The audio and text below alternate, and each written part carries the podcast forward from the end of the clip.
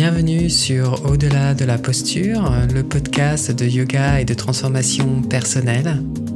Je suis Jean Itier, enseignant de yoga et formateur, et je vous propose toutes les deux semaines des outils concrets pour vous aider à trouver des réponses à des questionnements, à avancer dans votre pratique du yoga et à redonner du sens à votre vie pour trouver le courage de vivre en fonction de qui vous êtes vraiment. Dans l'épisode d'aujourd'hui, je souhaite vous parler du huitième obstacle qui se présente sur notre chemin selon Patanjali. Ce huitième obstacle, c'est le manque de progrès.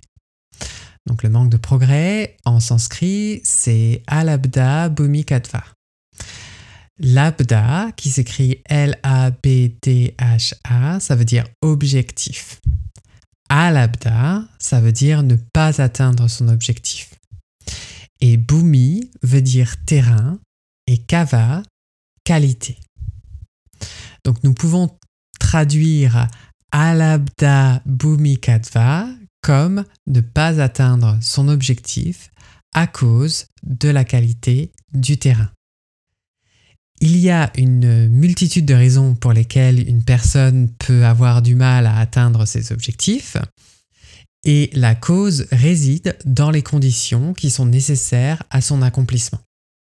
Ce que euh, Roy et David Charlton appellent le terrain fertile, car comme je vous l'ai dit, Bhumi, qui s'écrit B-H-U-M-I, veut dire terrain, et Kava, qui s'écrit K-A-V-A, veut dire qualité, donc la qualité du terrain. Si nous ne prêtons pas une attention particulière à ces conditions, nous risquons de faire face à un manque de confiance en soi, de faire face à l'inaction, à la procrastination et à ne pas savoir comment surmonter ces obstacles. Le terrain doit donc être fertile, il faut donc le préparer, il faut donc savoir être stratégique. C'est ce qu'on appelle dans la tradition de Desikachar le vinyasa krama.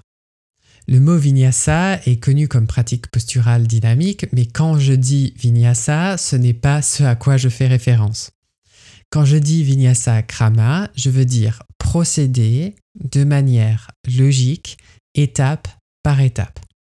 Parce qu'en fait, vinyasa signifie placer d'une manière spéciale et krama signifie procéder étape par étape. Un autre concept qui, à mon sens, est tout aussi important, c'est Parina Mavada. Donc Parina Mavada, ça s'écrit P-A-R-I-N-A-M-A-V-A-D-A. C'est la théorie de la transformation qui explique que le changement constant fait partie intégrante de la nature de cause à effet de la vie. Nous sommes donc en constante évolution, en constante transformation. Nous devons donc procéder de manière logique et par étapes tout en prenant en compte l'impermanence des choses et la théorie de cause à effet. Comprendre ces concepts est selon moi primordial dans la pratique du yoga. Cependant, comprendre quelque chose intellectuellement est une chose et en faire l'expérience afin d'intégrer ces concepts en est une autre. Nous vivons dans une société qui encourage et privilégie l'accumulation de connaissances théoriques dans son système éducatif. On donne très peu, voire même aucune opportunité aux enfants de faire l'expérience de ce qu'ils ont appris pour qu'ils puissent l'intégrer. Et même dans nos choix universitaires, nous n'aurons pas nécessairement l'opportunité de faire l'expérience du terrain. Je comprends bien que si nous nous destinons à une carrière académique, il est tout à fait approprié de se concentrer sur des hypothèses et de faire des recherches pour vérifier si elles s'avèrent être justes. Mais dans beaucoup de métiers, l'application de connaissances théoriques est nécessaire. Je me souviens d'ailleurs d'une collègue lorsque je travaillais en tant qu'enseignant qui avait comparé le concours d'orthophoniste à une partie de trivial poursuite. Euh, elle me décrivait ça comme des tests de mémoire, de logique, euh, de connaissances générales.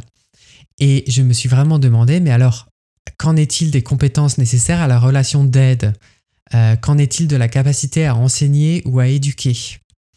Et je me suis dit que peut-être une licence d'orthophonie avec des stages dans différentes structures sur plusieurs années aurait peut-être été beaucoup plus appropriée. Il semblerait que nous préférions penser que si un examen est difficile, c'est que les personnes sont intelligentes et donc compétentes. Une conclusion euh, qui me paraît assez hâtive, car bien que ce soit possible, ce n'est pas forcément le cas. Le concours, selon moi, est tellement loin de la réalité du terrain. Bon, heureusement, il n'y a pas que des concours dans la vie. Je vous dis tout cela pour vous dire que le yoga est une mise en pratique qui s'applique et s'intègre. On ne va pas juste croire ce qu'on nous dit, on va le pratiquer afin d'en faire l'expérience pour nous-mêmes.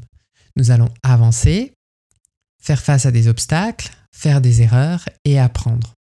Le savoir ne sert à rien tant que nous ne le mettons pas en action de manière stratégique.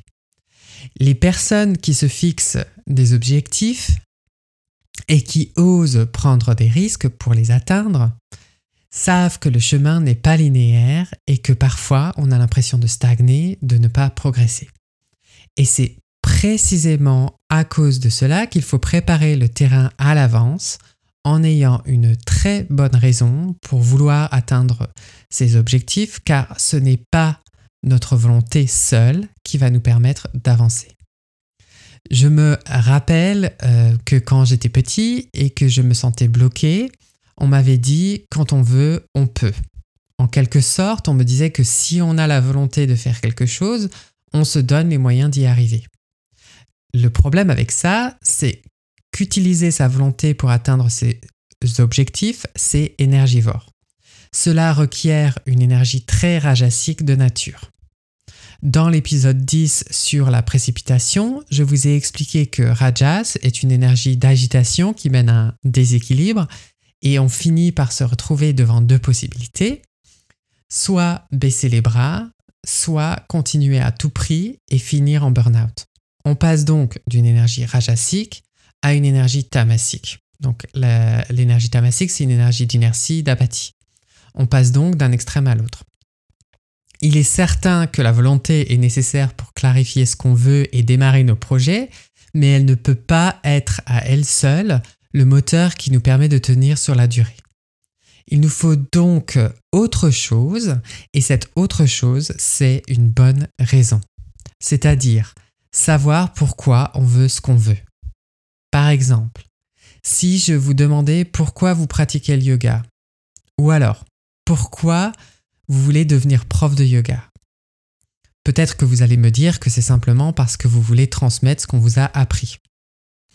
À ça, je pourrais vous demander, alors pourquoi vous voulez transmettre le yoga? Vous allez peut-être me répondre que vous voulez transmettre cette pratique parce que vous pensez que cela peut aider d'autres personnes comme ça vous a aidé vous. À ça, je peux aussi vous demander pourquoi vous voulez aider les autres? Et ainsi de suite jusqu'à ce que nous arrivions à votre raison. Car c'est dans les moments difficiles, les moments d'inconfort, les moments de doute, quand vous faites face au regard des autres, que votre raison vous permettra de continuer à avancer en dépit de tout. Et c'est pas votre volonté qui va vous le permettre. Votre raison se loge au plus profond de vous dans une énergie sattvique qui est inébranlable. Et c'est là que se trouve votre terrain fertile. Si vous avez un objectif particulier quel qu'il soit, je vous invite donc à vous demander quelle est votre raison. Pourquoi euh, souhaitez-vous atteindre ce but? Est-ce que ça vient d'un manque? Vous pensez que vous n'avez pas quelque chose, donc par exemple, euh, vous n'avez pas euh, la souplesse, la force, la sérénité ou le calme. Est-ce que vous le faites pour éviter une émotion négative?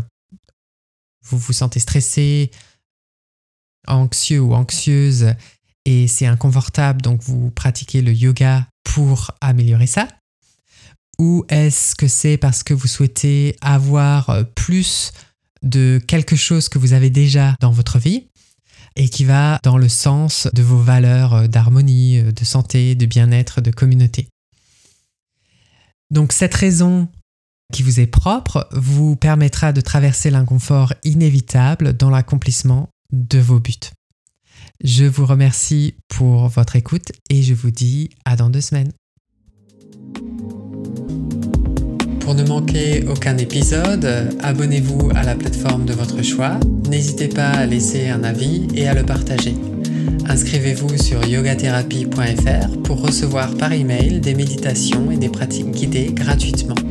Si vous souhaitez être accompagné en coaching, j'ai créé un programme d'accompagnement pour les personnes qui souhaitent se libérer de l'anxiété et vivre de manière plus sereine et alignée. Si vous êtes plutôt intéressé par l'enseignement du yoga, je propose aussi une formation en présentiel en Alsace et vous retrouverez toutes les informations sur mon site yogatherapie.fr. Yoga c'est en un mot et au pluriel.